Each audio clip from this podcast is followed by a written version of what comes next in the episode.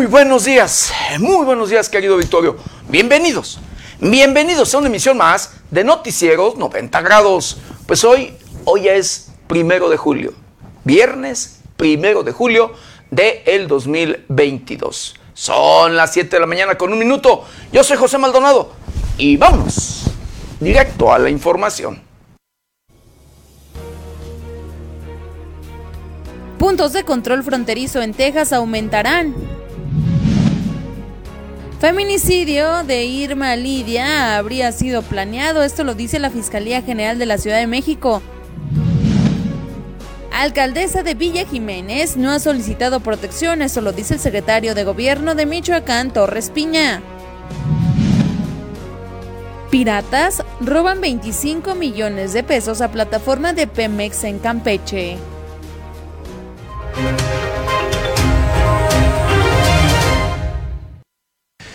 Bienvenidos, bienvenidos a una emisión más de Noticieros 90 grados. Pues sí, hoy, hoy ya es viernes, viernes, fin de semana y primer día de este, el séptimo mes de este año difícil, de este año complicado, de este año preocupante. Difícil, complicado y preocupante en todos, pero en todos los temas. Llámesele en temas financieros, en temas sociales, en temas de política, en temas eh, de educación y por supuesto en lo que en estos últimos años, querido auditorio, cuando menos en estos últimos dos años, nos ha pegado con ganas, nos ha afectado, nos ha afectado a nuestra salud, nos ha afectado a nuestra economía y nos ha afectado en todos los sentidos, querido auditorio, de verdad. ¿Sí?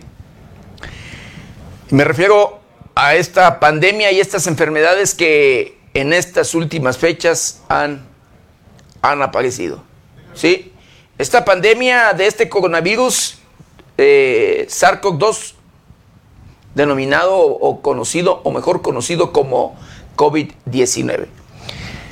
Esta pandemia que sí, de este coronavirus, querido Vittorio, que incluso, eh, pues bueno, ha habido varias variantes. Ha mutado de una y otra manera y se han registrado varias, varias variantes, querido auditorio.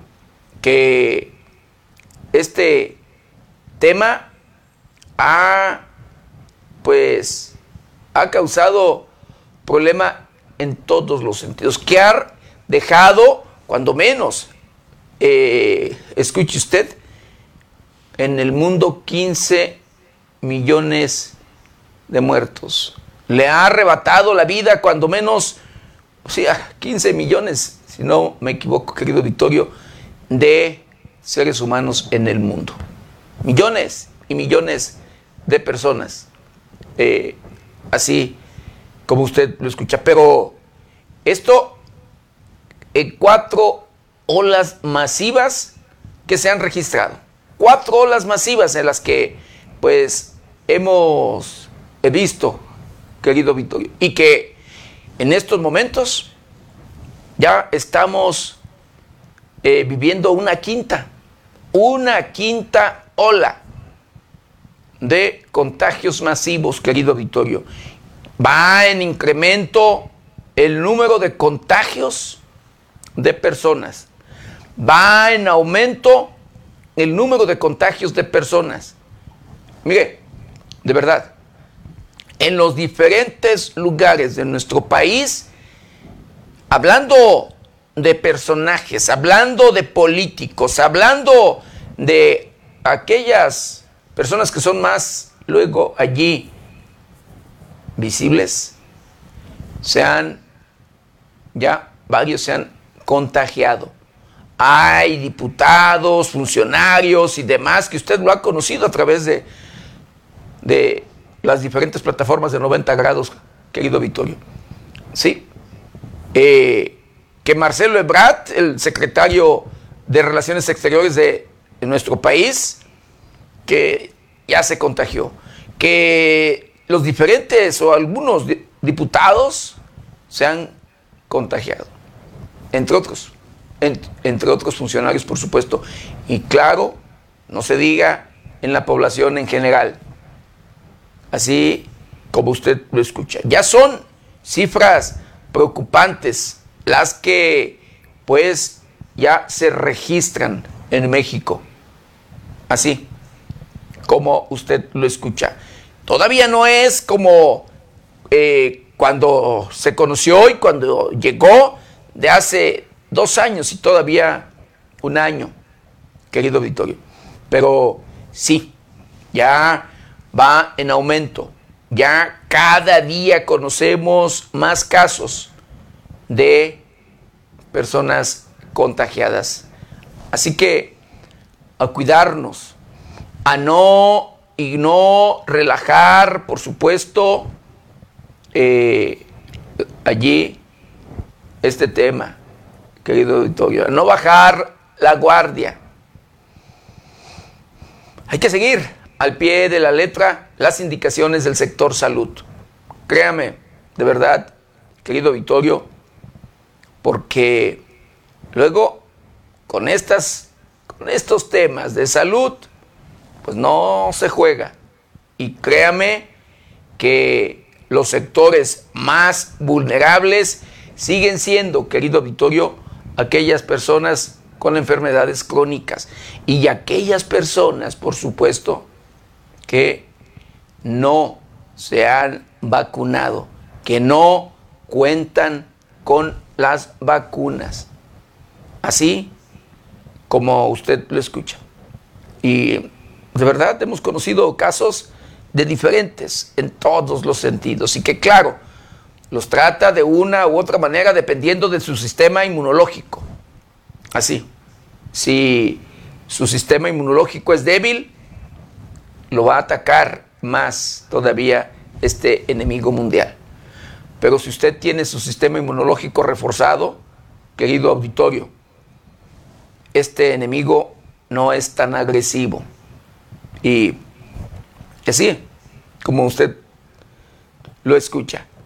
Pero bueno, y para este tema, para estos temas de salud, querido Vittorio, entre otras enfermedades que usted ya conoce que, que hay, que ya se han registrado, como es la viruela del mono, que también va en incremento los casos, eh, sí, de personas infectadas o contagiadas o que cuentan que se han presentado con esta enfermedad.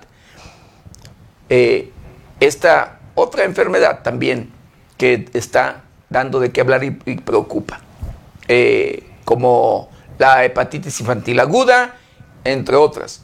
Pero que para estos, para combatir a estos, a estos enemigos mundiales, querido Vittorio, se hacen esfuerzos.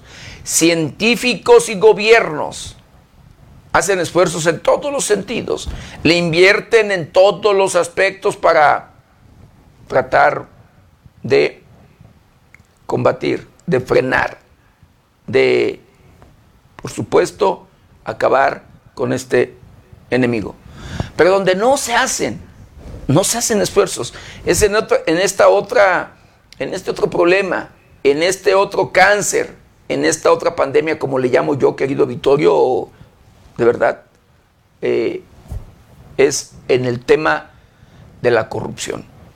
Corrupción que créame, de verdad, querido auditorio, deja incluso más muertes y, por supuesto deja más pobreza. ¿Sí? Luego afecta más a la economía este tema de la corrupción que las propias enfermedades que conocemos porque no se hace nada. Y esto, de verdad, muertes, deja muertes porque el tema de la corrupción va de la mano con los temas de inseguridad. Corrupción e inseguridad, sí, aliados. Y esto, luego de que hay compromisos, luego de que políticos y criminales hacen compromisos desde tiempos electorales. ¿sí? Cuando un político aspira a ocupar un puesto de elección popular y en su comunidad, en su municipio, en su, en su región, en su distrito o lo que sea, eh, tiene el control X grupo delincuencial, el político va y se acerca a los delincuentes. Y por supuesto piden el apoyo.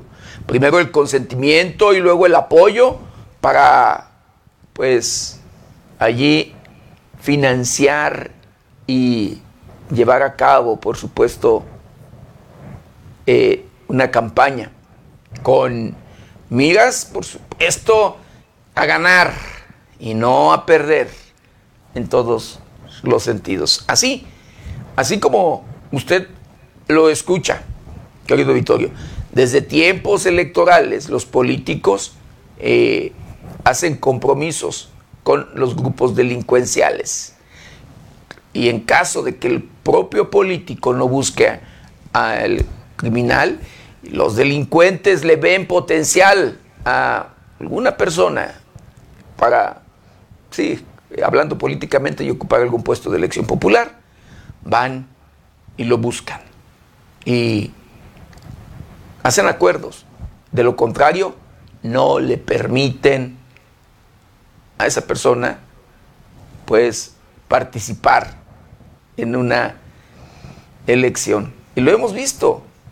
Hemos visto en elecciones anteriores, querido Vittorio, cómo han asesinado a los diferentes actores políticos que en un determinado momento les hacen sombra a los candidatos de ellos, a los candidatos con, pues a los que están apoyando, de verdad.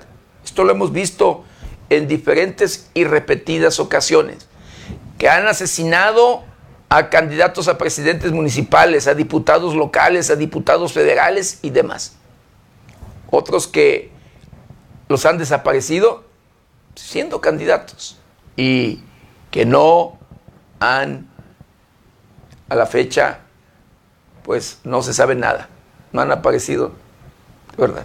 Que no se sabe nada de ellos. Así como usted lo escucha, querido auditorio. La situación es crítica y preocupante en todos, pero en todos los sentidos. el tema de la corrupción, así, así va y así llega. En muchos de los casos y en la mayoría de los casos, usted ve eh, las prácticas en los municipios o en oficinas estatales o demás, ¿sí?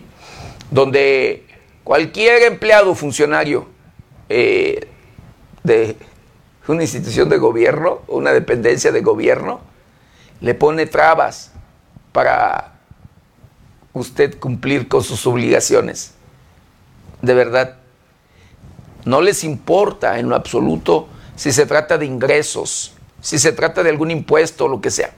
No, en lo absoluto eso no les importa. Lo que les importa es eh, buscarle, hacerle imposible el trámite, o como luego se dice popularmente, la vida, para que usted caiga, para que usted le entre con el moche. ¿Sí? Si le exigían el resto de requisitos eh, y que no se los ha podido cumplir porque ellos le obstaculizan. Una vez que llega a un acuerdo, esos requisitos salen sobrando, de verdad, así como usted lo escucha. Y así las cosas, así la realidad. Y para todo y donde quiera, el tema de la corrupción presente. Así. Y por otro lado, los grupos delincuenciales empoderados en las comunidades, en el municipio o los diferentes lugares donde tienen control. Allí ellos llevan a cabo día a día ¿sí? estas prácticas delictivas que comúnmente conocemos y sabemos y que usted, querido Victorio, es el mejor testimonio. Usted, querido Victorio, es quien pues conoce más y sabe de verdad de, estas, de estos temas porque usted ha vivido situaciones difíciles. Un familiar, eh, una persona cercana eh, o un amigo, vecino, lo que usted quiera, ha pasado por estas desgracias, donde han sido víctimas de los grupos delincuenciales por extorsiones o secuestros. Y en último de los casos, luego asesinatos. Y este último delito, para sembrar el miedo y terror y poder llevar a cabo ellos sus prácticas sin ningún problema. De verdad. Así como usted me escucha, diariamente extorsionan a productores agrícolas, ganaderos, eh, industriales y bueno, de todo. Todos le entran con la delincuencia porque se los exigen.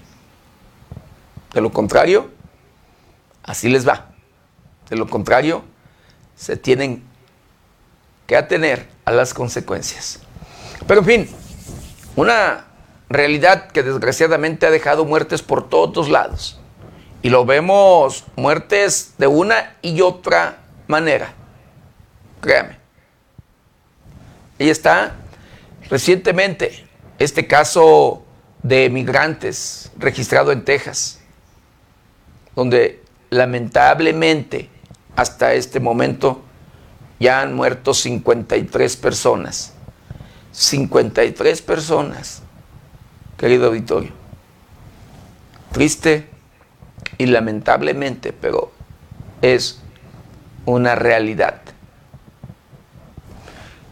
Allí están, y le puedo asegurar, involucrados autoridades de todas, porque permiten que avancen, permiten que los delincuentes salgan triunfantes en estos temas, porque ellos le entran con el moche, porque ellos les dejan sus ganancias también a las autoridades, ya se, llámesele migratorias o llámesele de policías y demás, de verdad, así como usted lo escucha, triste lamentablemente, pero esto es una realidad. Han muerto no nada más ahorita estas personas que de este tema que se conoce y registrado en estos días. No. Han sido constantemente las muertes. Constantemente luego se han registrado incluso accidentes y demás con eh, vehículos donde van, eh, llevan luego decenas de migrantes. Muchos luego han muerto.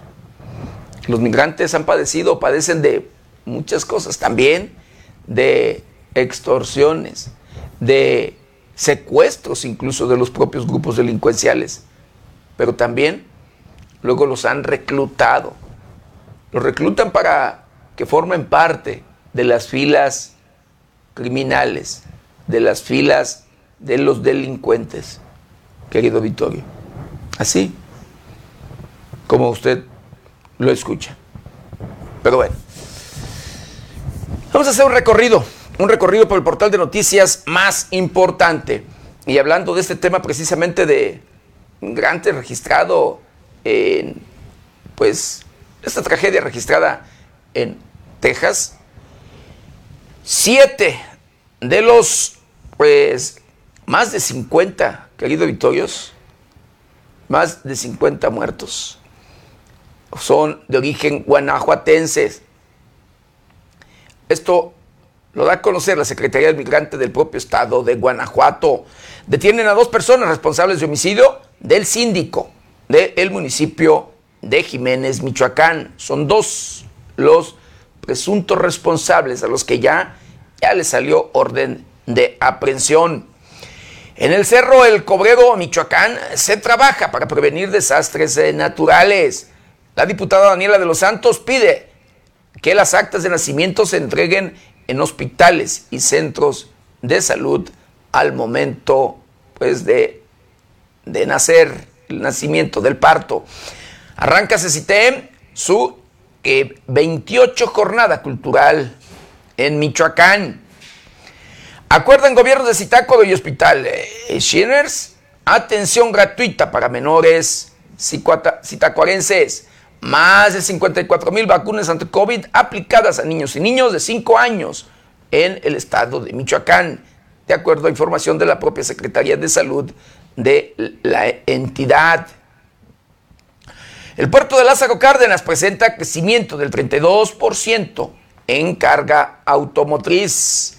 Orden, orden a la Guardia Nacional de no, escuche usted, le ordenan a la Guardia Nacional de no perseguir delincuentes. Los jefes, sí, nos tienen haciendo el ridículo. Así lo dice un mando, así lo declaró un mando de la Guardia Nacional. Y ese nada más. Esa es la orden, esa es la instrucción. Repito, de no combatir la delincuencia. Dicho por un, un mando de la Guardia Nacional. Localizan tres cadáveres más en Fosa de Villamar, esto en el estado de Michoacán, lo que asuman 20 víctimas, 20 cuerpos, ¿sí? Osamentas de 20 personas localizadas en este municipio de Villamar, en el estado de Michoacán. Imagínense cuántas fosas clandestinas habrá por la zona, la región, y nada más allí, en los diferentes lugares, pero que lamentablemente luego no se han ubicado.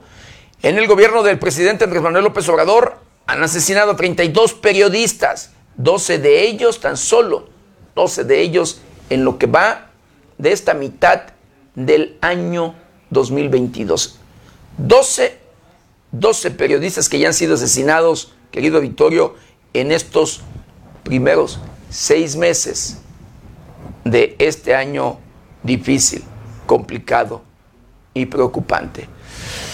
Pues estas, estas y otras noticias las encuentran en el portal de noticias 90grados.com.mx. ¿Y ahora qué le parece? Lo invito a que me acompañe a ver juntos un día como hoy.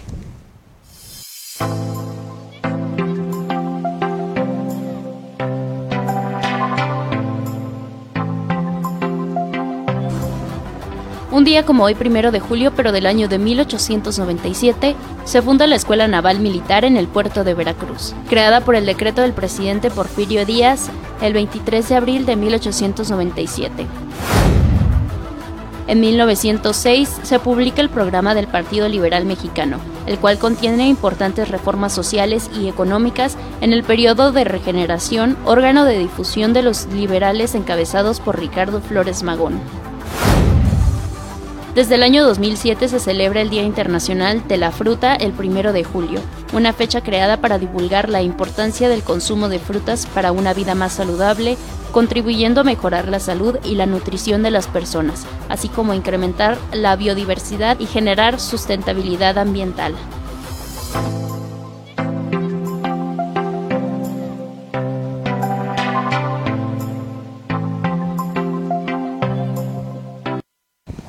Bueno, quiero mandar saludos, saludos especiales a todo, a todo nuestro auditorio, a todos aquellos que nos ven y no se escuchan a través de las diferentes plataformas de 90 grados. Saludos, saludos muy especiales a aquellos que nos ven a través de la televisión, a través de Mega Cable.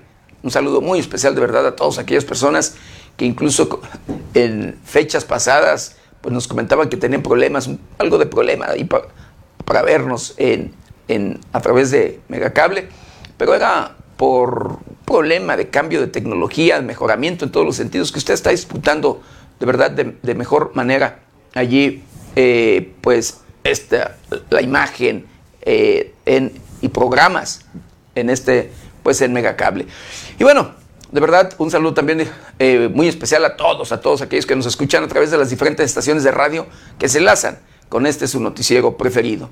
Y de igual manera, con mucho cariño y respeto a todos, a todos aquellos que nos ven y nos escuchan a través de las diferentes redes sociales de 90 grados. De verdad, un saludo muy, muy especial, incluso a todos los nacionales que nos ven y nos escuchan después de las fronteras de nuestro país.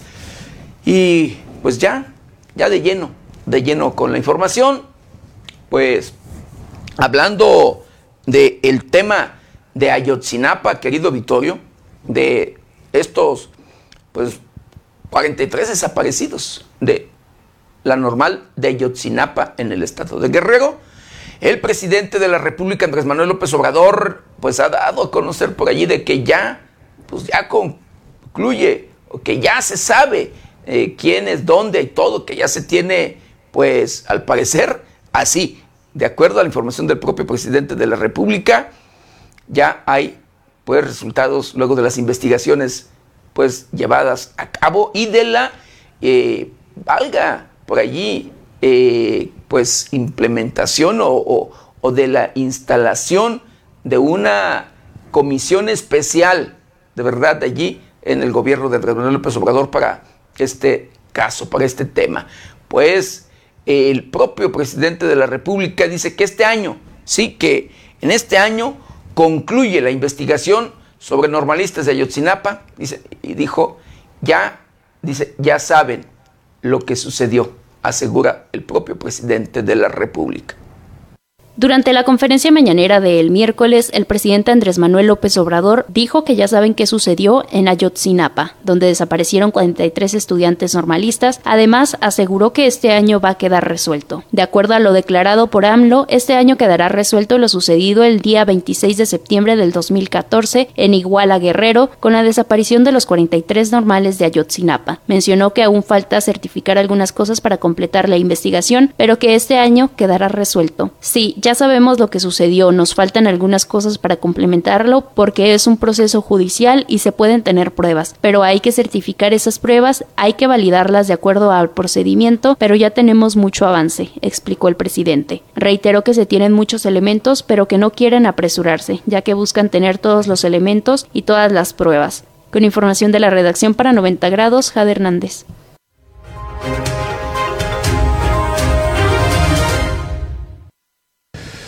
Pues sí, ya veremos y por supuesto le seguiremos dando puntual seguimiento a este tema de, de Ayotzinapa como lo hemos hecho hasta, hasta ahorita, querido auditorio.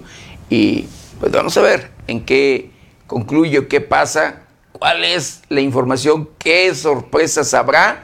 Eh, pero bueno, porque es un tema que de verdad dio mucho de qué hablar, donde incluso usted recordará que hasta hubo detenidos, investigados, ¿sí? detenidos por el tema de tortura, pero en contra de presuntos criminales, ¿sí? tortura en, contra de presuntos criminales que supuestamente estaban involucrados en la desaparición ¿sí? de estos 43 jóvenes de Ayotzinapa. Pero bueno, vamos a ver si caen los responsables ahora de la desaparición y muerte o muerte de eh, estos, estos jóvenes de Ayotzinapa. Digo muerte porque no creo que a estas alturas pues, eh, pues sigan con vida. Y es, de verdad, y espero yo de verdad que, que sí estén con, vidas, que, con vida, que por allí pues los hayan tenido. No sé, pero ya, ya veremos. Vamos a ver cuál es la sorpresa. Y bueno, hablando de, pues luego, lo que el propio presidente de la República luego habla, critica, señala, eh, y donde pues a veces, a veces se le pasa o, o lo hace intencional, o yo no sé si es estrategia de, pues en este caso, pues valga ante los medios de comunicación, no sé, estrategia de mercadotecnia, o vaya usted a saber. El tema es de que el presidente de la República cuando no dice una cosa, luego dice otra, pero luego siempre, siempre es pues cometiendo, desde mi muy personal punto de vista, pues luego errores. La comunidad judía condena el calificativo que le dio a, a, sí, a, Aslasraki, pues luego de decirle hitleriano. El periodista Carlos Arasraki calificó como una pendejada que el presidente de México Andrés Manuel López Obrador lo haya llamado hitleriano por realizar críticas a su gobierno, principalmente porque él es orgullosamente judío, el sector más perseguido por el extinto líder del nacionalsocialismo. La tribu israelita y el Comité Central de la Comunidad Judía en México publicaron en el diario judío un posicionamiento respecto al calificativo de hitleriano que el presidente de la República utilizó para referirse al periodista Carlos Alasraki. La comunidad judía de México rechazó el uso del término hitleriano para referirse a cualquier persona y afirmó que toda comparación con el régimen más sanguinario de la historia es lamentable e inaceptable. El presidente utilizó el micrófono de su conferencia mañanera para dirigirse a Carlos Alasraki. Ya tenemos tiempo con muchas diferencias. Él es un extremo conservador es como hitleriano, dijo, para luego enfatizar que aún persiste el nazismo, el fascismo, el estalinismo y la derecha racista española. Durante la misma conferencia de prensa, López Obrador exhibió un video en donde entrevista a la también periodista y política Beatriz Páguez Rebollar, quien afirmó que al Aeropuerto Internacional Felipe Ángeles llegan aviones cargados de venezolanos que no pasan por migración. Denuncia que el gobierno federal calificó como falsa y con un cargo de fascismo.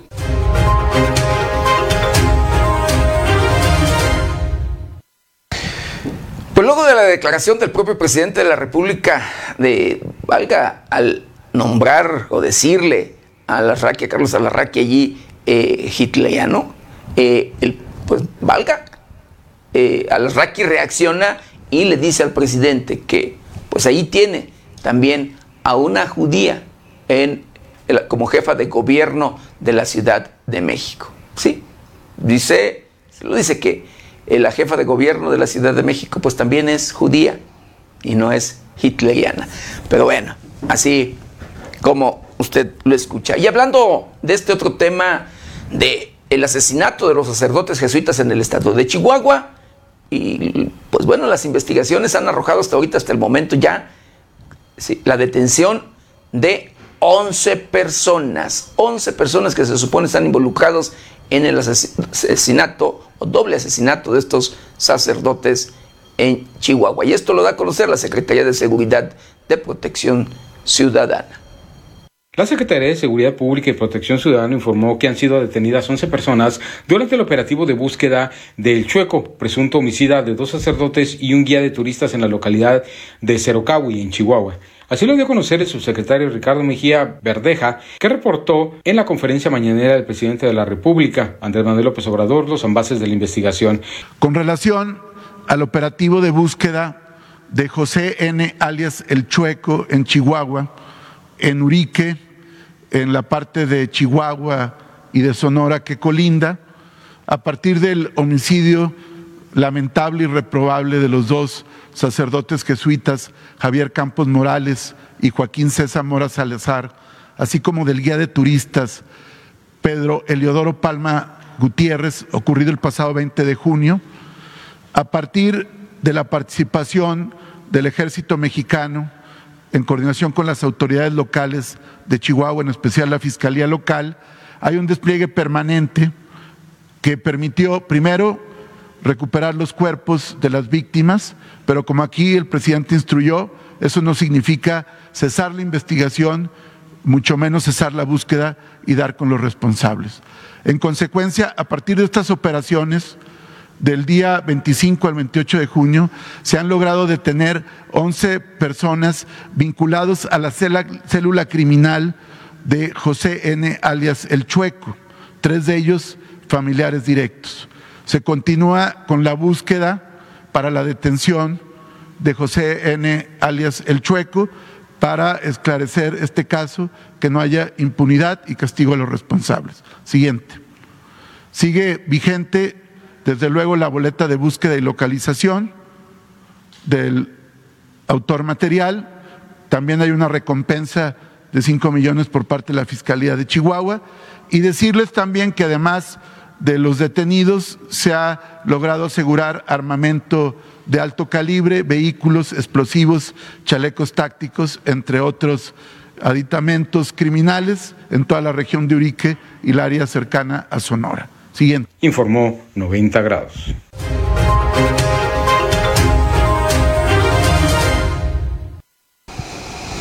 Pues bueno, digo, yo creo que no han querido detener a El Chueco. O ya se fue de México, o no sé. Porque créame que cuando se quiere, con toda la infraestructura que se tiene, tanto tecnológica como humana, se puede dar con quien sea, de verdad. Pero el tema de la corrupción impide muchas cosas, de verdad. Mire, hemos luego sabido, tenido, sigo conocido de casos donde hasta en patrullas, en patrullas eh, mueven a los criminales, ya sea como civil o los uniforman. Así, conviven con ellos. Cuando hay, hay allí colusión. El tema de la corrupción es de verdad preocupante. Pero bueno, esperemos que no sea el caso o que esté escondido en algún lugar donde sepan, conozcan, pero que no, no quieran estar con él. Pero en fin, y hablando de otro tema, querido Victorio, hablando luego de, extradiciones, de propios criminales eh, en sí, que han cometido luego delitos en, en el extranjero o demás y que otros países los piden, pues México, escuche usted, México frenó este tema de extradición de delincuentes a los Estados Unidos tras la detención de el exsecretario de la Defensa Nacional, general Cienfuegos. Luego de que el gobierno de Estados Unidos detuviera al general Salvador Cienfuegos, la Cancillería mexicana frenó el ritmo de las extradiciones de narcotraficantes a los Estados Unidos. De acuerdo con un documento del Capitolio, el arresto del general Cienfuegos enojó a Andrés Manuel López Obrador. Información recabada por el portal de Noticias Milenio dio a conocer un listado detallado de las extradiciones concedidas en años anteriores y se puede encontrar que las expatriaciones con nacionales que tienen que ver con la asociación delictosa y delitos contra la salud y lavado de dinero han disminuido. Recordemos que el general Salvador Cienfuegos fue secretario de la Defensa Nacional durante el mandato priista de Enrique Peña Nieto en el año 2020. El Cienfuegos fue detenido en el aeropuerto de Los Ángeles, California, sin alertar a México y sin tener ninguna coordinación. Para 90 grados América Juárez Navarro.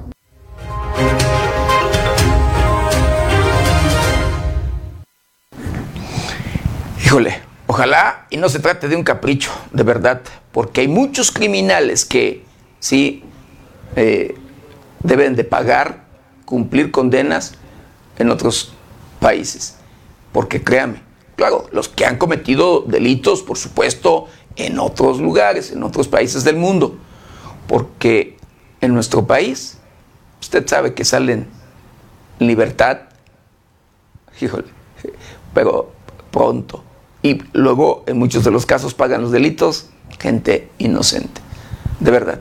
Pero bueno, así las cosas. Sí, hablando de el caso, de este caso, híjole, reciente, de dolor, esta tragedia de los migrantes muertos en un tráiler allá en Texas, pues ya son cuatro los detenidos por este caso.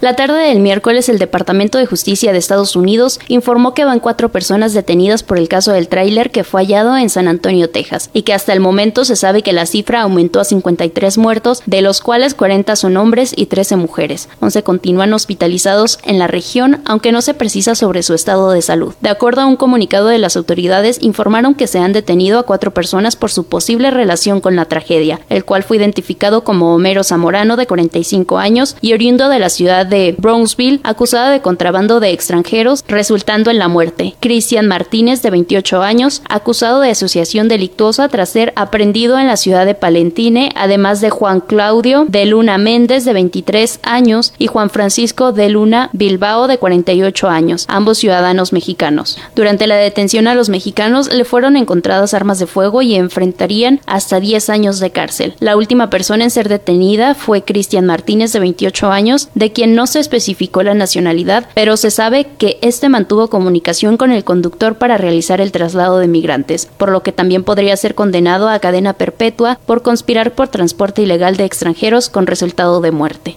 Con información de la redacción para 90 grados, Jade Hernández.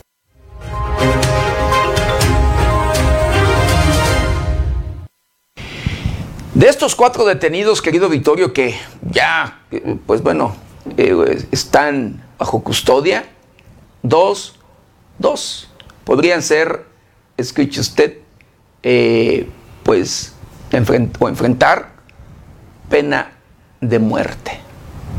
De acuerdo a los informes de las autoridades, se sabe que dos de los tres detenidos por su supuesta vinculación con la muerte por asfixia de 53 migrantes en un tráiler abandonado en San Antonio, Texas, podrían enfrentar cadena perpetua o pena de muerte si se confirma su implicación en el caso. Fue por medio de la oficina del fiscal general en el Distrito Oeste de Texas, quien informó por medio de un comunicado que a Homero Zamorano, de 45 años de edad, se le imputa el cargo de tráfico de personas extranjeras con resultado de muerte y que a Cristian Martínez, de 28 años, se le atribuye el cargo de conspirar en transporte ilegal de extranjeros con resultado de muerte. Los oficiales fueron conducidos a la ubicación de un individuo, luego identificado como Zamorano, a quien se observó escondido en la maleza después de intentar fugarse. Zamorano fue detenido por agentes del SAPT. La patrulla fronteriza del sector de Laredo proporcionó a los agentes de HSI imágenes de vigilancia del camión con remolque cruzando un puesto de control de inmigración. Con información de la redacción, informó para 90 grados Alejandro Frausto.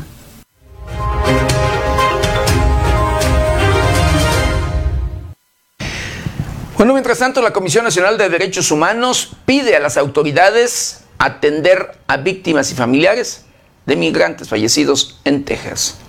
La Comisión Nacional de Derechos Humanos hizo un llamado a las autoridades consulares de México en San Antonio, Texas, Estados Unidos, a brindar atención inmediata y asistencia a víctimas y familiares de los 53 migrantes que fallecieron por asfixia al interior de un tráiler abandonado.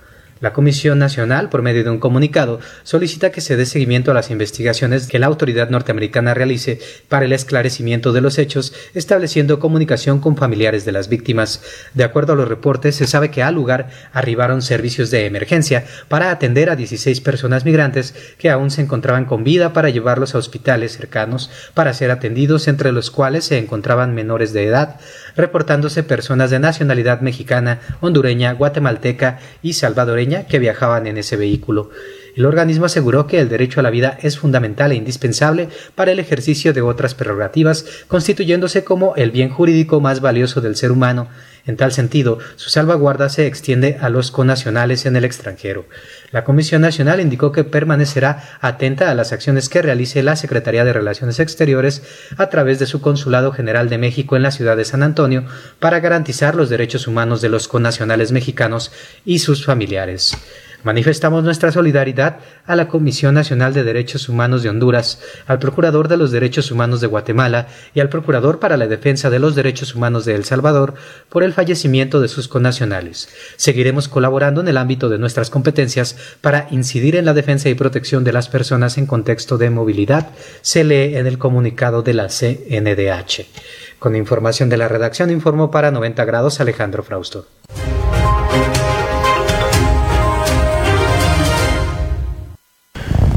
Bueno, pues hablando de este caso precisamente, los migrantes eh, eh, en este tráiler proveían, sí, eran de ocho estados o originarios de ocho estados de la República. Los 29 migrantes mexicanos encontrados en la caja de un tráiler en San Antonio, Texas, provenían de ocho estados de la República, así lo informó el cónsul general de México en San Antonio, Rubén Minuti. En rueda de prensa, el funcionario indicó que las y los fallecidos provenían de los estados de Guanajuato, Veracruz, Morelos, Oaxaca, Estado de México, Zacatecas, Querétaro y Ciudad de México, aunque no realizó el desglose de dónde eran originarios los mayores grupos de migrantes. En cuanto a los dos hospitalizados, Minuti indicó que uno se encuentra en condiciones críticas de salud. Añadió el cónsul que se han recibido más de 130 llamadas de familiares y detalló que el vehículo en el que murieron los migrantes era de origen estadounidense. Con información de la redacción, informó para 90 grados Alejandro Frausto.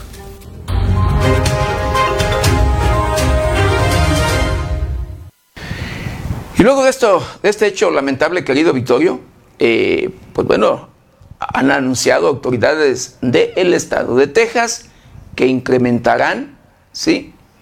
Eh, los puestos de control fronterizo. El gobernador republicano de Texas dio a conocer que la Policía Estatal pondrá puntos de control adicionales para camiones en todas las carreteras del estado, sin dar a conocer cuántos serán. Cabe recordar que este miércoles el número de migrantes muertos aumentó a 53, mientras que otras 11 personas continúan hospitalizadas en la región. El saldo anterior era de 51 fallecidos, 39 hombres y 12 mujeres. 27 de los migrantes eh, son de México, 14 de Honduras y 7 de Guatemala y dos más de El Salvador.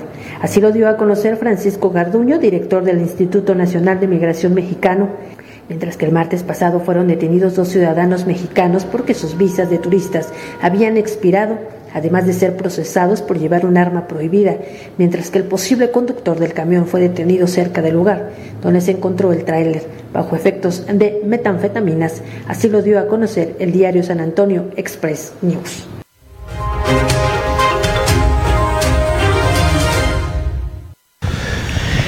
Y bueno, hablando de otro tema, hablando precisamente de este homicidio allá en la Ciudad de México, registrado en uno, pues, si no es que el más, eh, el restaurante más exclusivo de la capital del país, pues este feminicidio de eh, Irma Lidia habría sido planeado según la Fiscalía de la Ciudad de México.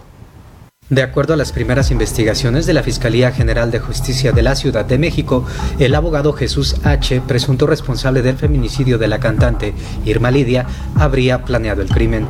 Las indagaciones arrojan hasta ahora que el abogado citó a Irma Lidia para llegar a un acuerdo sobre su separación, cita que se concretó en un lugar público a petición de la víctima, pues temía que Jesús H. le hiciera daño.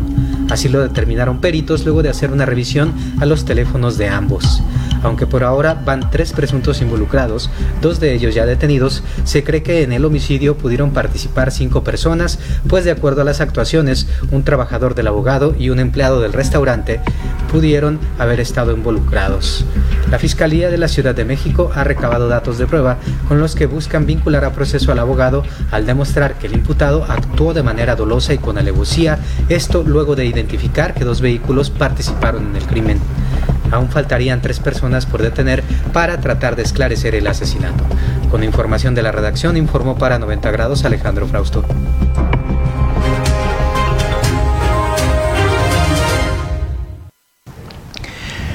Bueno, y en otro tema, querido Victorio, eh, hablando de esta empresa, eh, pues valga Aeroméxico, pues cancela su registro en la Bolsa Mexicana de Valores. La aerolínea mexicana Aeroméxico canceló su registro ante la Bolsa Mexicana de Valores, esto como parte de una medida de proceso de reestructura financiera. El Grupo Aeroméxico informó que en seguimiento al evento relevante del pasado 10 de junio del 2022, que la Asamblea General Extraordinaria de Accionistas llevó a cabo el pasado 27 de junio, adoptó resoluciones con fundamentos en el artículo 108, fracción 2 de la Ley de Mercado de Valores y demás posicionamientos legales aplicables sobre, entre otras, la cancelación de la inscripción de las acciones representativas de su capital social ante el Registro Nacional de Valores, la cancelación de la lista de la misma ante la Bolsa Mexicana de Valores y la consecuente aprobación para solicitar a la Comisión Nacional Bancaria y de Valores la autorización para lanzar e implementar la oferta pública de adquisiciones de acciones previas. Detallaron que Aeroméxico informará sobre los términos y cancelaciones de la oferta pública, así como sobre el inicio de la misma una vez que la misma sea autorizada por la Comisión Nacional Bancaria y de Valores conforme a las disposiciones legales antes referidas. El resumen de los acuerdos adoptados por la Asamblea de Accionistas ha sido representada a las autoridades regulatorias y divulgado al público inversionista. Con lo anterior, la compañía ha dado cumplimiento a sus obligaciones expresamente asumidas bajo los documentos de carácter público y fácil acceso relacionados con su plan conjunto de reestructura y documentos relacionados al mismo, que surtió plenos efectos legales en el pasado 17 de marzo del 2022, conforme a lo dispuesto en previos eventos relevantes al efecto oportunamente publicados por Aeroméxico, incluyendo sus obligaciones contractuales bajo cierto convenio de derechos de registro, registración, que es parte del plan en este proceso de cancelación del registro de acciones y del listado es parte de los acuerdos alcanzados por Aeroméxico con su otro acreedor e inversionistas, como parte del convenio de derechos de registro, lo cual también fue informado a sus accionistas, autoridades y público en general como parte del reporte anual del ejercicio social 2021 y el reporte trimestral del primer trimestre del 2022, ambos oportunamente presentados y publicados en la Bolsa Mexicana de Valores SABDSB y en la página de Internet de la compañía, entre otros. Aeroméxico está también obligada a presentar una simple declaración de potencial registro de sus acciones ante la Comisión de Valores de los Estados Unidos de América a más tardar el 30 de diciembre del 2022 lo cual aún no ha sucedido y respecto de lo cual iremos informando oportunamente a los entonces accionistas de la compañía. Con información de la redacción para 90 grados, Jade Hernández.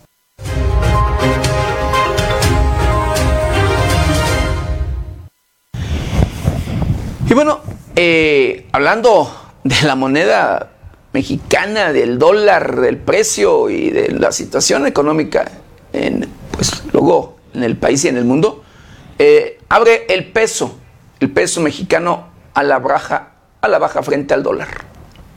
El dólar abrió operaciones este jueves con un tipo de cambio máximo de 20 pesos con 67 centavos en ventanilla bancaria, mientras que en tipo de cambio intercambiario la apertura fue de 20 pesos con 16 centavos, una caída de 0.26%.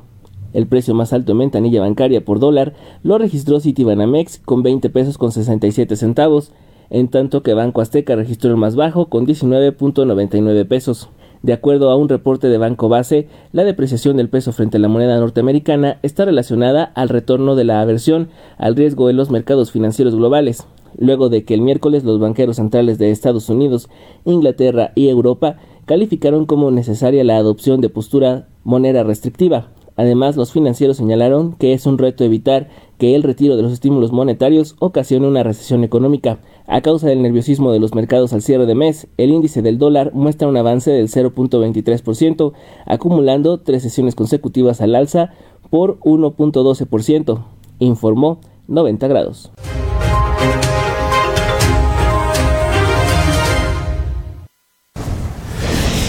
Y bueno, hablando de delincuencia, de inseguridad, de la situación difícil y crítica en nuestro país y de que los grupos delincuenciales pues siguen tomando control en los diferentes rincones de la geografía mexicana, que en, la actualidad incluso, escuche usted, operan, sí, más de 500 células en México. Y esto reconocido por las propias autoridades del gobierno federal. Pues pero eh, el cártel Jalisco Nueva Generación ya está presente, tiene presencia en casi todo el estado de Guanajuato. La violencia por la guerra contra la alianza de los Viagra Sinaloa y dos más.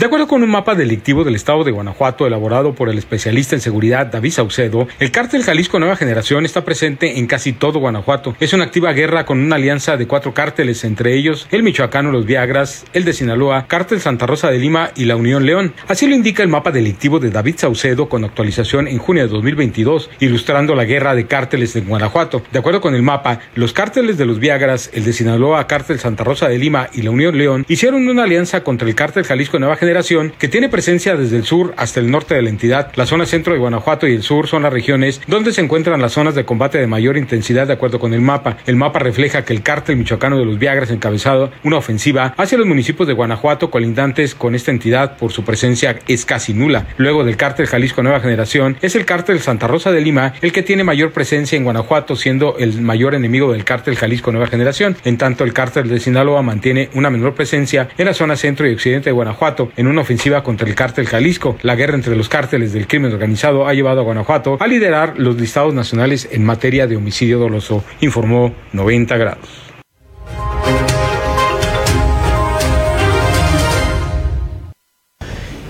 Y sí, hablando de, de estos temas, querido auditorio, con ejecuciones eh, y secuestros, cárteles sí, como Jalisco y Michoacán, buscan calentar plazas contra la alianza Cártel de Sinaloa. Así lo dice un mando de la Sedena y de la Guardia Nacional. A decir de un mando de la Guardia Nacional, son los cárteles Jalisco Nueva Generación y sus operadores en el estado de Michoacán los responsables de las matanzas y secuestros en territorios en disputa con el cártel de Sinaloa, a quien le tienen rencor por su alianza con la Secretaría de Defensa Nacional, el cual aseguran es un asunto secreto en boca de todos. Entrevistado por el semanario Proceso, el funcionario de la Guardia Nacional explicó que parte de este acuerdo con mandos militares en todo el país es que el CDS debe esconder los cuerpos de los sicarios que abaten y de sus sicarios caídos en el campo de batalla a cambio no son perseguidos por las Fuerzas Armadas y esto permite que se mantenga y expanda su negocio criminal. Le están calentando las plazas a los hijos de Chapo Guzmán y a todo el cártel de Sinaloa que comanda el Mayo Zambada. Los de Michoacán y el cártel Jalisco Nueva Generación son los que están haciendo matazones y dejan tirados a los muertos, dijo el entrevistado. Esos integrantes detenidos de la maña han declarado que sus jefes los mandan calentar las plazas con ejecuciones y secuestros porque están encabronados por el hecho de que la Sedena tiene un acuerdo con Sinaloa que es un asunto secreto en boca de todos, agregó. Informó 90 grados.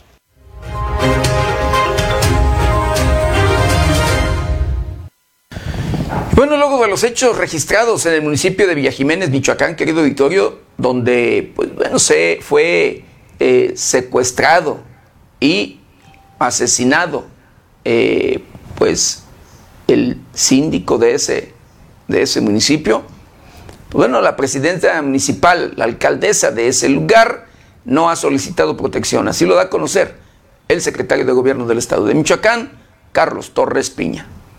Luego del asesinato del síndico de Villa Jiménez, Noé Ornella Sandino, la presidenta municipal, María Muñoz, aún no ha solicitado protección para su persona, informó el secretario de Gobierno de Michoacán, Carlos Torres Piña. El secretario declaró que la alcaldesa ha atendido algunos protocolos de actuación, mas no ha solicitado protección al Estado de manera formal, aunque sí hay presencia de elementos estatales. En cuanto al homicidio de Ornella Sandino, Torres Piña señaló que no había reportes de amenazas en su contra que pudieran poner en riesgo su vida. Sin embargo, dijo, será la Fiscalía General del Estado quien determine las causas del homicidio secretario de Gobierno reconoció que hasta ahora son aproximadamente seis los presidentes municipales del estado que han solicitado protección, aunque no especificó de qué región o municipios. Enfatizó que se ha hecho del conocimiento de los alcaldes que ante la petición de seguridad el estado atiende de manera inmediata, por lo que reiteró el llamado para que asistan de manera inmediata ante cualquier situación de inseguridad. Reportó para 90 grados Luis Manuel Guevara.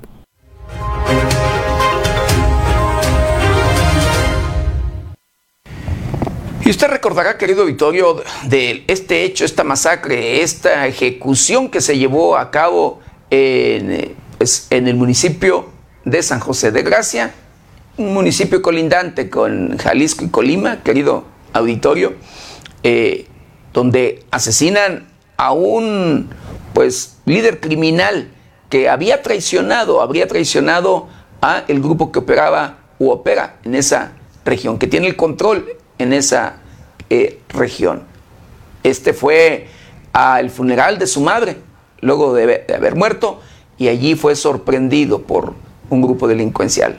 Eh, se presumió de más de 20 personas asesinadas.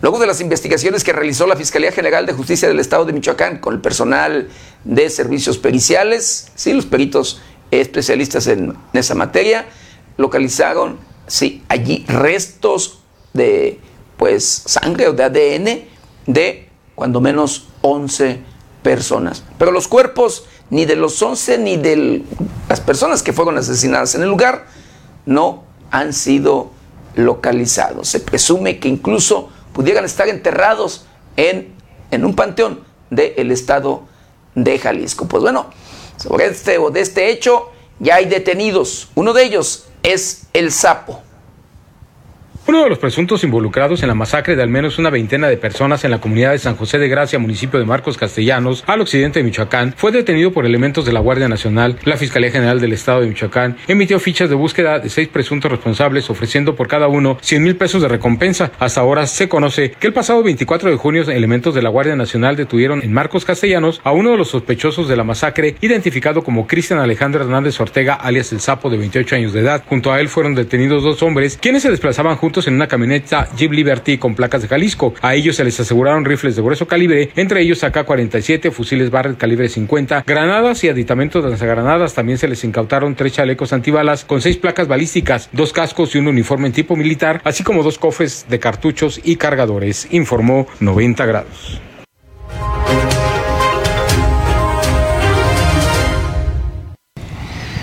El sapo no fue el único detenido sobre este caso allá en San José de Gracia. Fueron dos los detenidos. Tres integrantes de la célula criminal Pájaro Sierra, una fractura del cártel de Jalisco Nueva Generación, fueron detenidos por autoridades federales, dos de ellos señalados como presuntos autores de la masacre de cerca de una veintena de personas a finales de febrero en San José de Gracia, municipio de Marcos Castellanos en el occidente de Michoacán. Así lo informó el subsecretario de Seguridad Federal, Ricardo Mejía Verdeja, el jueves en la conferencia matutina del presidente Andrés Manuel López Obrador. Cristian Alejandro N., alias El Sapo, Antonio N. y Juan Manuel N. fueron los hombres detenidos el pasado 25 de junio en territorio michoacano por parte de la Guardia Nacional y personal de la Fiscalía General de la República. Por Cristian Alejandro, El Sapo y Antonio N., la Fiscalía General de Michoacán ofrecía 100 mil pesos por cada uno, igual que por otras cuatro personas, por su presunta responsabilidad en la masacre del 27 de febrero. Los hombres fueron detenidos en una camioneta, vestidos con uniformes tácticos y se les aseguraron rifles de grueso calibre, cartuchos y municiones. Con información de la redacción informó para 90 grados Alejandro Frausto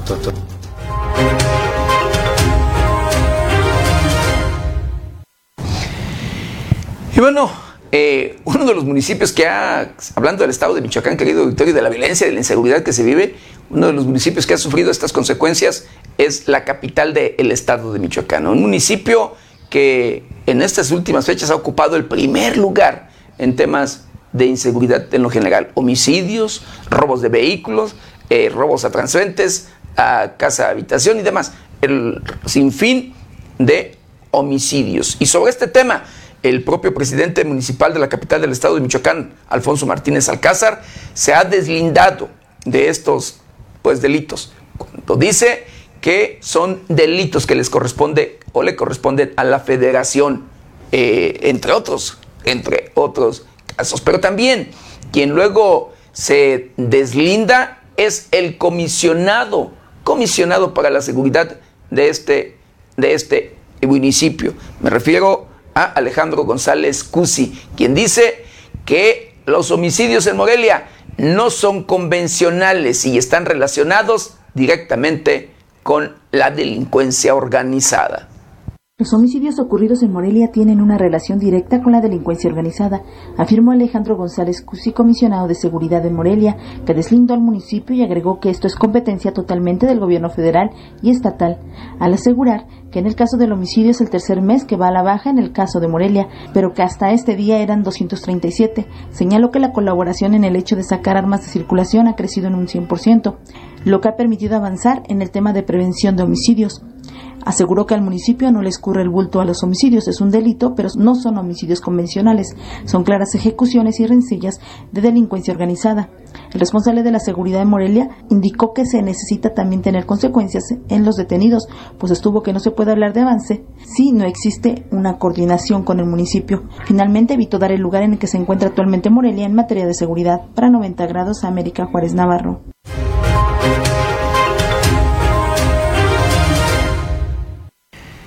Yo me pregunto, entonces, ¿para quién gobiernan? Digo, pues, imagínese usted. Pero bueno, así las cosas. Y hablando de otro tema, querido Victorio, hablando de los asesinatos que constantemente se han registrado en nuestro país y que se han incrementado de manera preocupante en esta administración. Y sí, eh, pues bueno, de acuerdo a órganos internacionales de protección a periodistas, eh, querido auditorio, pues el gobierno de Andrés Manuel, en el gobierno de Andrés Manuel López Obrador han asesinado a 32 periodistas, 12 de ellos tan solo en este año 2022.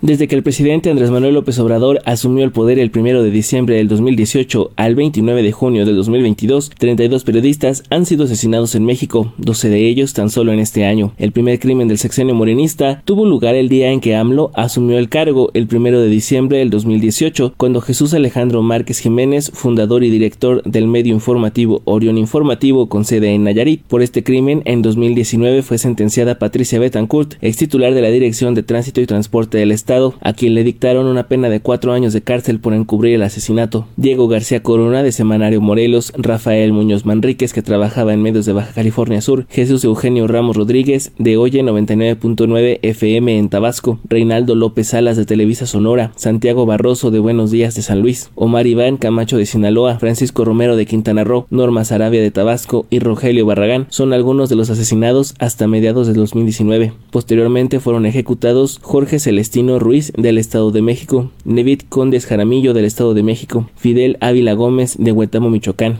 Pablo Murrugares de Guerrero, Julio Valdivia de Veracruz, Jacinto Romero de Veracruz, Freddy López Arevalo de Chiapas y Alfredo Cardoso Echeverría de Guerrero completan la lista de periodistas asesinados en México en 2021. Julio Luis Gamboa Arenas de Veracruz, Margarito Martínez Esquivel y Lourdes Maldonado de Baja California, Roberto Toledo de Michoacán, Ever López de Oaxaca, Jorge Camero de Sonora, Juan Carlos Muñiz de Zacatecas, Armando Linares de Michoacán, Luis Enrique Ramos de Sinaloa, Sheila Joana García y Yesenia Molinero de Veracruz, Antonio de la Cruz son los 12 periodistas asesinados en el año 2022. Antonio de la Cruz es el periodista de asesinato más reciente, quien fue atacado a balazos a unos metros de su casa en Ciudad Victoria, Tamaulipas ataque en el que resultó herida su hija de 33 años de edad. El hecho es investigado por la Fiscalía General de la República como delito contra la libertad de expresión, informó 90 grados.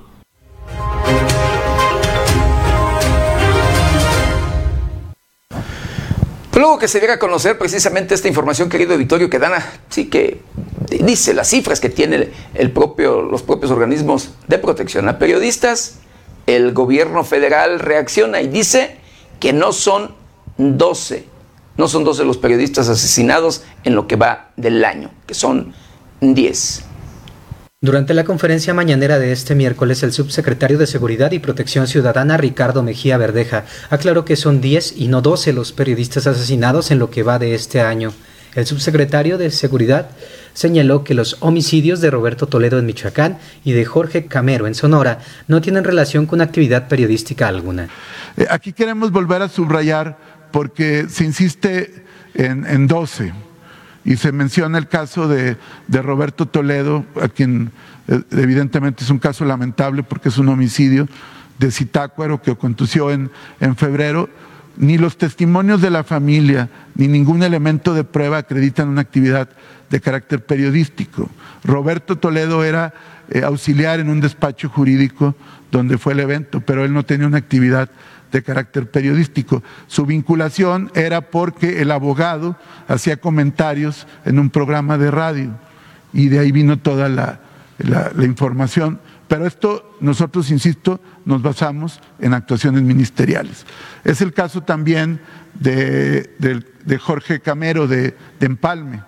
También él, realmente se dedicaba a actividades políticas, era secretario, había sido secretario particular del alcalde de ese municipio y también hablando con la Fiscalía de Sonora eh, en este tema y en base a las pesquisas e indagatorias no hay tampoco ningún elemento que acredite este dato que lo, que lo ubique con una actividad periodística. Por eso la cifra que nosotros reiteramos es la cifra de 10 compañeros. No significa, y lo subrayo, que en el otro caso, tanto del compañero Camero como del compañero Toledo, no se sigan eh, las investigaciones para también dar con los culpables y, llevarlos a la justicia. ¿Sería cuánto, señor presidente? Con información de la redacción, informó para 90 grados Alejandro Frausto.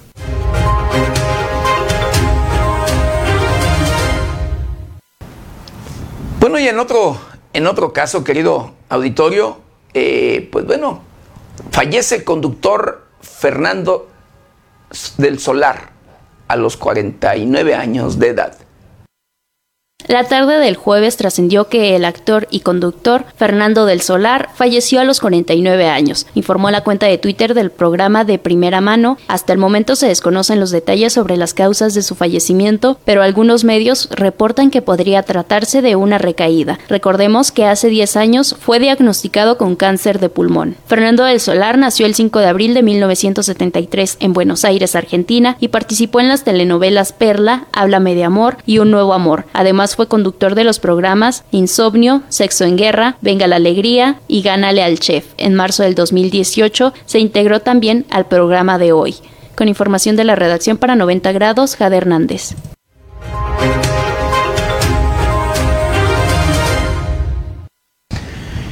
Y en Colima, asesinan al director operativo de la Secretaría de Seguridad Pública en el municipio de Villa de Álvarez. Este jueves el director operativo de seguridad pública del municipio de Villa Álvarez, Rafael Arriguín Landín, fue asesinado a balazos en el estado de Colima.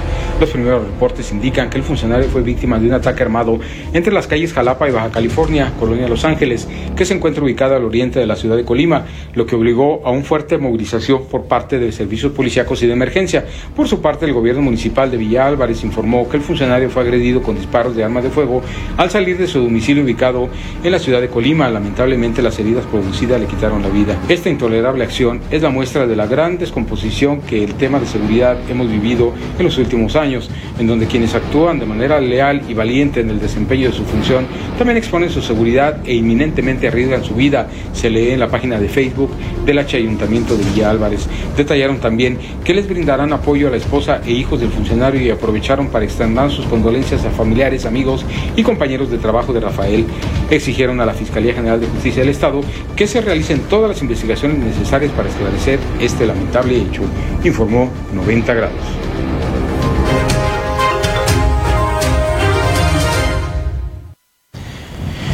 Y mire, escuche y ponga atención en la siguiente información. En el estado de Campeche, sí, piratas, escuche usted, piratas roban 25 millones de pesos a plataforma de Pemex.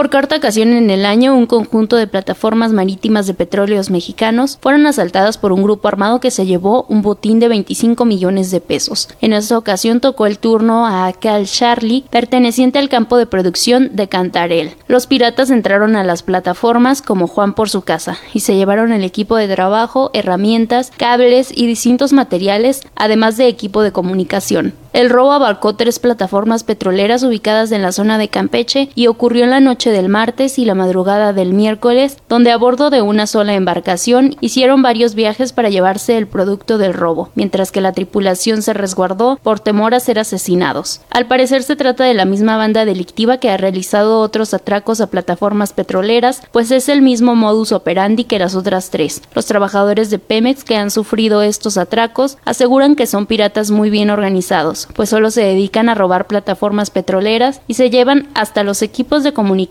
sin que hasta el momento haya detenidos. Con información de la redacción para 90 grados, Jade Hernández.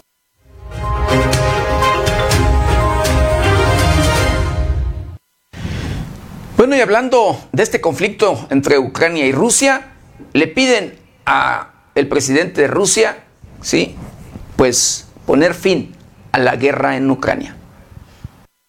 Jens Stoltenberg, secretario general de la Organización del Tratado del Atlántico Norte, OTAN, le demandó al presidente de Rusia, Vladimir Putin, poner fin a la guerra en Ucrania. El presidente Putin debería retirar sus fuerzas y poner fin a esta guerra inmediatamente, deteniendo el ataque a una nación democrática y soberana que causó tanto sufrimiento en Ucrania, expresó el mandatario.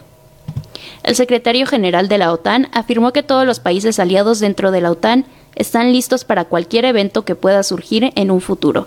Esto después de que el mandatario ruso amenazara en tomar medidas dentro de los territorios de Suecia y Finlandia si es que estos llegan a formar parte de la OTAN. Cabe recordar que estos dos países sí han sido invitados a formar parte de la OTAN formalmente en la cumbre que se está llevando a cabo en Madrid. Por otra parte, se tiene agendada una reunión con jefes de Estado y Gobierno para el año 2023 en la capital de Lituania, Vilna, esto como apoyo a toda la región báltica por la constante amenaza de la expansión rusa. Con información de la redacción para 90 grados, Jade Hernández.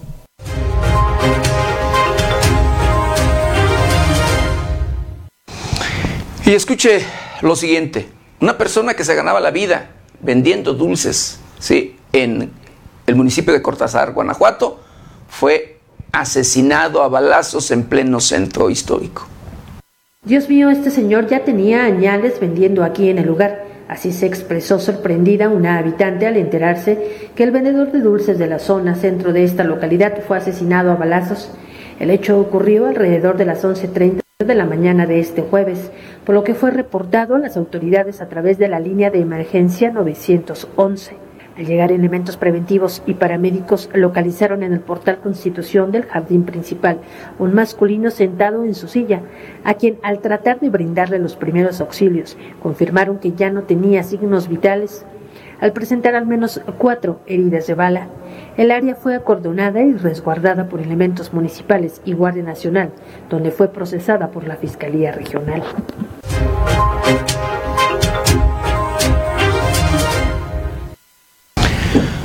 Y hablando de este enemigo mundial, querido Vittorio, sí, de la COVID-19, la Organización Mundial de la Salud eh, da a conocer que los casos de COVID registran un aumento del 18% a nivel mundial.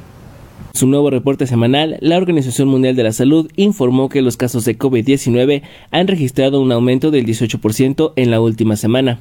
En todo el mundo se han reportado 4.1 millones de casos, mientras que la cifra global de muertes se ha mantenido similar a la de la semana anterior, con unos 8.500 fallecidos, aunque las muertes en las regiones de Oriente Medio y el sureste de Asia y América han tenido un aumento mientras que Oriente Medio se registró un aumento de casos del 47%, en Europa del 32%, junto con el sureste de Asia y un 14% en América, de acuerdo con datos de la OMS. Las cepas que más se han detectado en 110 países son las variantes BA4 y BA5 de Omicron. El director general de la OMS, Tedros, afirmó que los países que han relajado los controles y los esfuerzos de secuación genética pueden hacer un poco más difícil el que se identifiquen nuevas variantes que pueden ser posiblemente peligrosas para la humanidad. Hasta el momento se han administrado un total de más de 1.200 millones de vacunas de COVID-19 a nivel global, pero el problema radica en la inmunización de los pacientes pobres, los cuales se encuentran en 13%, informó 90 grados.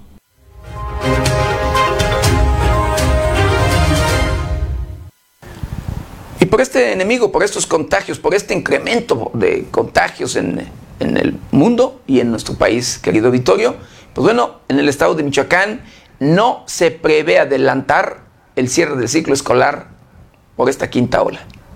A pesar del incremento de casos de COVID-19 en el estado, no se tiene contemplado adelantar el cierre del ciclo escolar 2021-2022, así lo manifestó Carlos Torres Piña, secretario de Gobierno. No descartó que algunas escuelas de nivel básico tomen la determinación de concluir su periodo de clases en línea, esto debido a que se les presentan casos positivos de coronavirus, ya sea en alumnado o personal administrativo o docente. Respecto a las medidas sanitarias que se tomarán en oficinas pertenecientes a gobierno estatal, comentó que ya les han reportado algunos casos de COVID-19, pero dijo que son menores y descartó la reducción de trabajadores en los espacios laborales. Informó para 90 grados Amanda Bautista Rodríguez.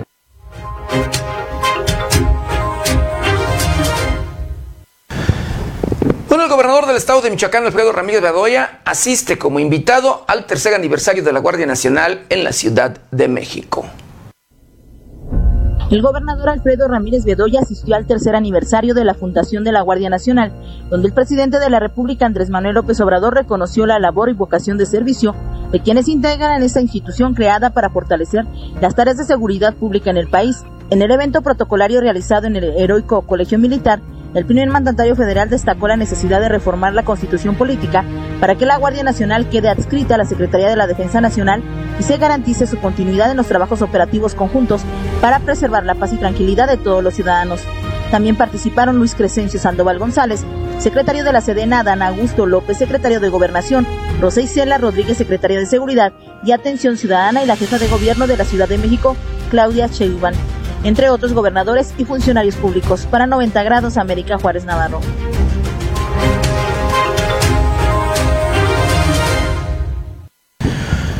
el secretario de Gobierno Carlos Torres Piña dice que buscarán sanciones contra el crimen organizado por uso de insignias o uniformes oficiales. El secretario de Gobierno en Michoacán, Carlos Torres Piña, informó que buscarán sanciones más fuertes por la posesión de insignias o uniformes por parte del crimen organizado, además del reconocimiento de las guardias comunitarias o cuarichas y algunas especificaciones de la policía auxiliar, esto como parte de la reforma a la Ley de Seguridad Pública. En entrevista, Torres Piña señaló que han solicitado al Congreso del Estado que este tema sea revisado antes de que se vayan de vacaciones el 15 de julio, por lo que podría ser revisado el próximo martes 5. Puntualizó que los diputados de la Comisión de Seguridad solicitaron un artículo transitorio que se vincule al reglamento que detalle la labor y las sanciones de las guardias comunitarias que cumplan con los requisitos de cualquier corporación policial, es decir, que se certifiquen para recibir licencia de portación de armas. Sobre la Guardia Civil Estatal, Torres Piña declaró que todavía se están realizando algunos cambios para el reglamento, por lo cual podría ser oficial a partir del 15 de julio próximo. Subrayó que no hay necesidad de que sea aprobado por el legislativo estatal, ya que únicamente es un cambio en el reglamento por decreto gubernamental. El secretario de Gobierno dio a conocer que la Guardia Civil contempla una nueva división sectorial pasando de 10 a 13 sectores para una atención inmediata en mayor número de municipios además de especificaciones como el área forestal, la policía turística, así como un área dedicada a cumplir con las órdenes de aprehensión que aunque ya está en funciones, se debe incluir en el reglamento. Reportó para 90 grados Luis Manuel Guevara.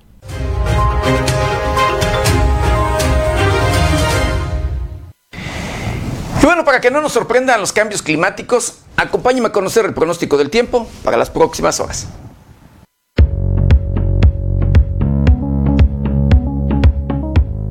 El Servicio Meteorológico Nacional de la Conagua le informa el pronóstico del tiempo. Para este día, el monzón mexicano mantendrá las condiciones para lluvias fuertes en el noroeste de la República Mexicana, pronosticándose lluvias puntuales muy fuertes, descargas eléctricas y posibles granizadas en Sonora, Chihuahua y Durango. En tanto que un canal de baja presión sobre el occidente y centro del país en combinación con la onda tropical número 8, que recorrerá el sur de México, ocasionará lluvias fuertes con tormentas eléctricas en dichas regiones, previéndose lluvias puntuales muy fuertes en Guerrero. Otro canal de baja presión, pero este en la península de Yucatán, y la entrada de humedad del Mar Caribe, ocasionarán en horas de la tarde lluvias fuertes en Campeche, Yucatán y Quintana Roo. Finalmente, continuará el ambiente vespertino caluroso a muy caluroso sobre entidades del noroeste, norte y noreste de México, con temperaturas máximas cercanas a 45 grados Celsius en zonas de Baja California, Sonora y Sinaloa.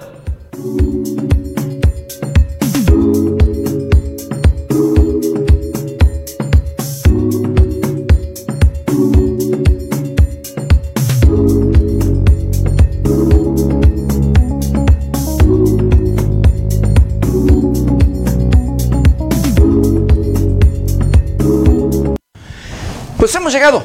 Hemos llegado al final de una emisión más de Noticieros 90 grados. No sin antes quiero agradecerle de verdad infinitamente el que nos hayan acompañado en este su noticiero preferido. De verdad, de igual manera, agradecerles el que nos ayuden a compartirlo para llegar a todos los rincones del planeta. Y muchísimas, de verdad, pero muchísimas gracias a todas aquellas personas que nos apoyen con sus estrellitas. Créanme, muchísimas, muchísimas gracias. Somos un medio independiente y seguiremos siendo siempre un medio independiente. Jamás lo defraudaremos. De verdad, querido Victorio, continuaremos siempre con esta línea editorial. 90 grados, un medio de comunicación como siempre, con ética y profesionalismo, con un equipo de trabajadores, querido Victorio, de compañeros, de verdad que eso es lo que los caracteriza, con ética y profesionalismo. Como siempre, informándolo a usted. Yo lo espero, yo lo espero ya el lunes, el lunes de 7 a 8 de la mañana. Nuestra querida compañera Berenice Suárez de 8 a 9 de la noche. Y recuerde, lávese las manos constantemente con agua y jabón. Utilice gel antibacterial, cubrebocas, careta de ser posible. Guarde su distancia. Cuídese y cuide a los suyos. Que tenga un excelente y exitoso fin de semana. Yo soy José Maldonado. ¿Está usted? bien informado.